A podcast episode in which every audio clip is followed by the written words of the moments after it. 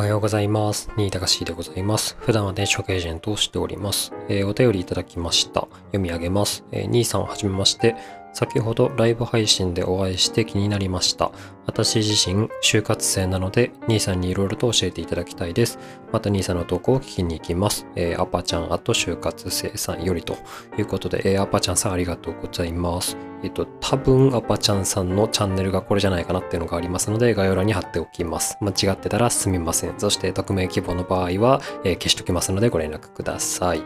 で、えっと、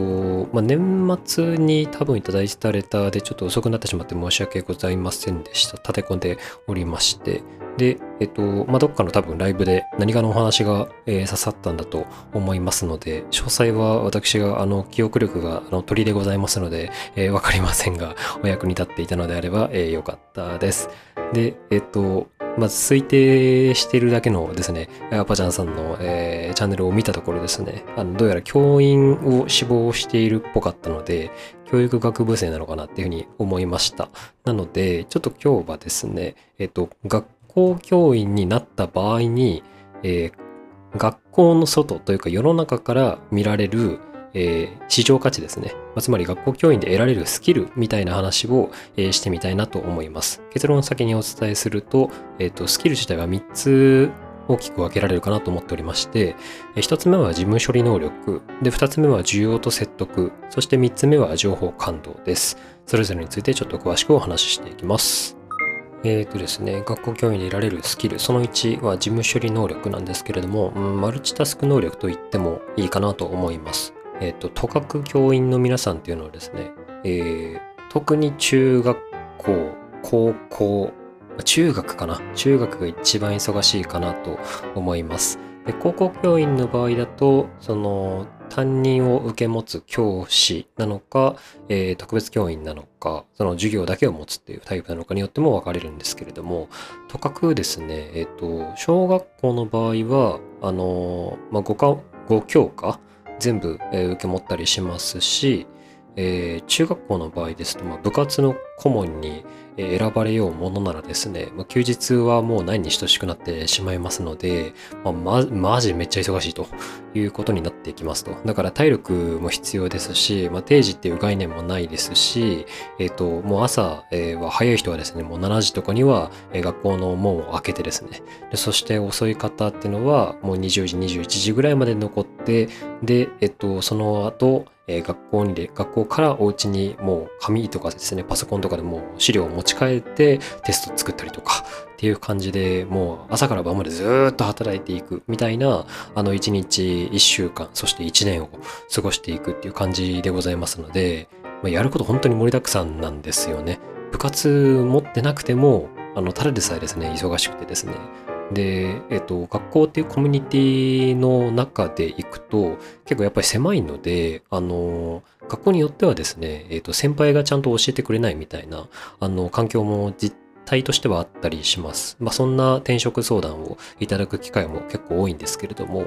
で、そうするとですね、えっと、テストをどう作ればいいのかとか、その指導要項が、あの、ここの進め方のペースで合ってるのかとか、まあ、クラスの問題児に対してどうやって対処すればいいのかっていうのを、えっと、教えてくれる人が、一人二人親切な先輩がいればいいんですけれども、あの、みんな先輩も忙しいわけなんで、で、しかも、やり慣れていくうちにですね、自分のことは自分のことでやって、で、えっと、他の人のことには感知しない。なぜなら、それは自分のビジネスではないから、みたいなスタンスが、えっと、ちょっと出来上がっちゃいやすい環境ではあるんですよね。別に学校をディスってるわけではないんですけれども、ちょっとそんな傾向がありますので、だからですね、本当に忙しい上に、えっと、孤独とも戦っていく可能性があるっていう環境でいくと、まあ、とかく事務処理能力っていうのは高くなっていくかなと思います。まあ、大体の学校がですね、その Excel ワードぐらいは普通にバンバン使えますし、特にワードがめっちゃ使えますからね、プリント作ったりとか、テストを書いたりとか、っていう感じで、えっと、やったりしますので、あの、まあ、簡単に図表を作ってくださいね、みたいな。例えば、えー一般事業会社でオフィスワークやるんであれば、そういったことはあの余裕でできちゃうぐらいの事務処理能力は得られるかなと思います。で、えっと、需要と説得っていう二つ目なんですけれども、これあの、つまりあの、生徒対応ですね。で、えっと、これ意識しな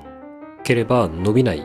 教師もたくさん世の中に存在しているんですけれども、えっと、需要ってのは、えっと、受け入れるっていうことですね。話を聞くのと、えっと、話を受容するっていうのは、またちょっと違っていまして、うんうんって聞くだけではなくて、相手の言っていることを、えー、理解して、で、受け止めてるよっていう姿勢を相手に分かってもらえるみたいな聞き方のことを重要と言ったりしますと。で、えっと、受容されないと、まあ、生徒、大人も子供も関係なくてですね、あの、自分の話を聞いてもらえてないって思った相手に対しては信用も信頼もしませんので、受容をしてこそ初めて説得っていうステージに本当は立てるんですけれども、ここはあんまり知らない教師さんとか、あの、教員以外の会社員さんとかも結構多めかなとは思います。だから、あの、本当にですね、生徒のことを真剣に考えてる教師さんっていうのは、あの、需要っていう言葉を知らずに需要能力がめちゃめちゃ高くなっていくみたいなパターンも結構あったりしますね。で、そうすると、おのずとあの説得能力っていうのもついていきますので、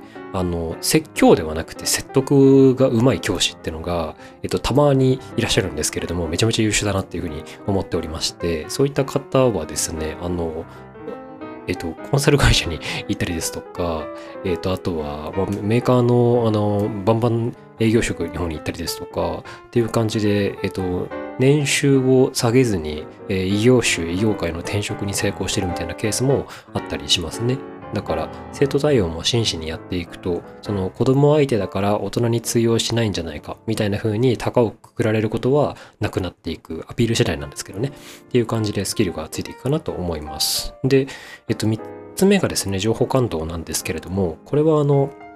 えっと、トレンドをキャッチする能力っていう風に捉えていただけるといいかなと思います。その若者が、えっと、何に今ハマってんのかみたいなことを学校教員という職業柄、仕事柄のですね、恩恵で、えっと、わかりやすいんですよね。生徒の話によくよく耳を傾けていればなんですけれども。で、えっと、例えば、じゃあ、えっと、コムドットが流行ってますとか、えっと、ヒカキンが流行ってますとか、あとは、えっと、フォートナイトが流行ってますとか、えっと、あとは今、VTuber が流行ってますとか、えっ、ー、と、あと、ひろゆきの真似して論破する小学生が流行ってますとか、みたいな感じでですね、あの、その小中高、えー、っていう感じで、その時々での、あと時代の、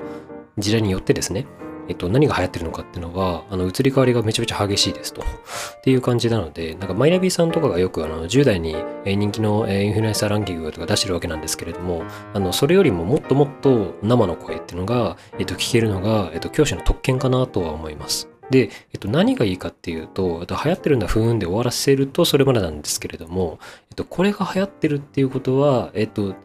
世の中で今何が起きてるのかとか、なんであの人が売れてるのかとか、えっと、どうしてこの人たちが10代の心を掴んでいるのか、みたいなところまで思考を発展させられると、えっと、その後ですね、えっと、まあ、生徒対応もそうですし、えっと、自分の後々何かビジネスとか発信をするってなった時にでも、あの、使える、えー、考え方の基礎が作られるんじゃないかなと思いますので、情報感度を上げられるっていうことは立派なスキルかなっていうふうには思います。つまり、なんかその意図裏背景みたいなものを察する力っていうのが情報感度というふうに言い換えてもいいのかもしれません。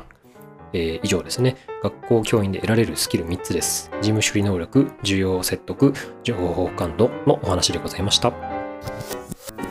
えー、学校教員で得られるスキル3つについてお話をしたんですけれども、まあ、そのまま、あの、30、40、50とですね、ずっと教員を続けていくっていう選択も素晴らしいですし、えー、一方で、あの、人生のですね、途中のタイミングで、えー、教師ではない何か、何者かになりたいなって思って、転身を目指せる方っていうのも、えー、実際いらっしゃいますと。で、えっ、ー、と、経験談から言わせるとですね、20代の場合であれば、えっ、と、一般事業会社、まあ、つまりオフィスワークとかですね、っていう場所に、えっと、転身っていうのは結構容易かなっていうふうに思っております。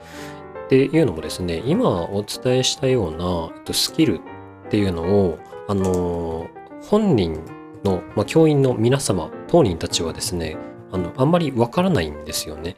で、っていうのもその何が自分のその強みなんだろうとか、えっと、自分なんてどうせ、えー、学校以外で通用しないだろうみたいな風に考える教師の方が、えっと、経験的に非常に多くてですね、いや、そんなことないぜっていう風にすごく言いたいんですけれども、で、えっと、そうこうしてるうちにですね、えっと、30代、40代になりますと。で、そうするとさすがに、えっと、ビジネス経験がないよねっていうところがネックになってしまって、なかなかその、一般事業会社に転身っていうのは難しくなってしまうのが、今の現実ではあるんですけれども、20代であれば、まだそのビジネスその要は利益を作る営利会社に入るのは初めてですけれども、みたいな形で、えっと、PR っていうのは十分にできますし、それをやってくれる、ちゃんと真剣に向き合ってくれるのは、あの、いいエージェントかなと思いますので、転職エージェントさんに相談してみて、なんか、簡単に突っぱねられるようであれば、エージェントの担当変更とか会社変えてみるみたいなのが、あの、いいんじゃないかなっていうふうに思います。まあ、とかくですね、普通に、あの、転職できますっていうところで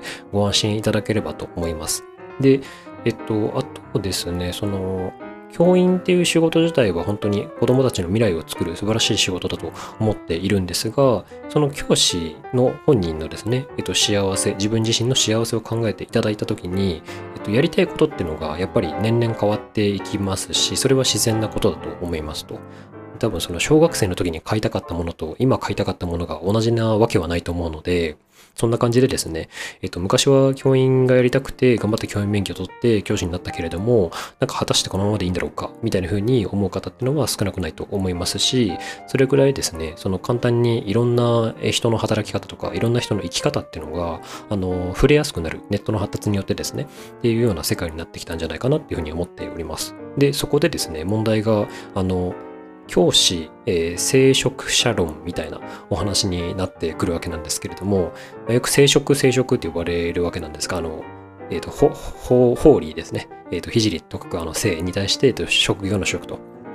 ね、聖職者と言ったりするわけなんですけれども、まあ、その教師さんとか公務員さんとかの場合だと、えっと、やっちゃいけませんっていう NG 行動がいくつかあるわけなんですよね。なので、えっと、例えば最近、えっと、あれですよね、えー、消防士の方が、あの、ゲーム実況してたら捕まったみたいなあの、ニュースがあったと思うんですけれども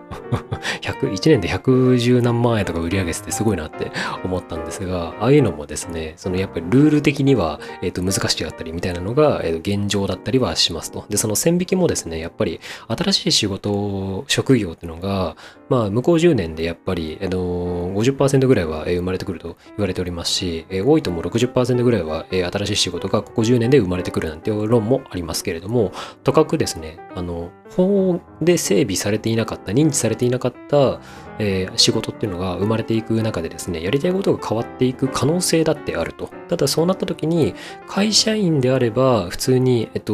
自由にやってよかったことが、えっと、聖職者であるがゆえにダメですとか、公務員さんであるからダメですみたいな、えっと、そういったですね、えっと、制限っていうのがかかっておりますので、そこだけは、えっと、教師の皆様は、あの、注意いただければ良いと思いますし、そっちに振り切りたかったら、もうそれは、あの、自分の本当にやりたいこと、今本当にやりたいことが見つかったタイミングなんだなっていうふうに思って、転職をするタイミングなんじゃないかなっていうふうに、頃合いなんじゃないかなっていうふうに思います。まあ、そんなふうに考えてもですね、罰は当たりませんし、今までやってきたこととかが無駄になるわけでもないですし、えー、生徒さんはね、悲しむかもしれないし、親には、え、やめとけっていうふうに言われるかもしれないし、同僚には笑われるかもしれないですけれども、まあ、やりたくなっちゃったんだから仕方ないでしょうと いうところでですね、あの、法に触れない限りは、えー、全力でやりたいことをやっていただければいいんじゃないかなと思います。えー、以上ですね、えー、今日は教師の、えー、得られるスキルと、まあ、その使い方みたいな話をさせていただきました。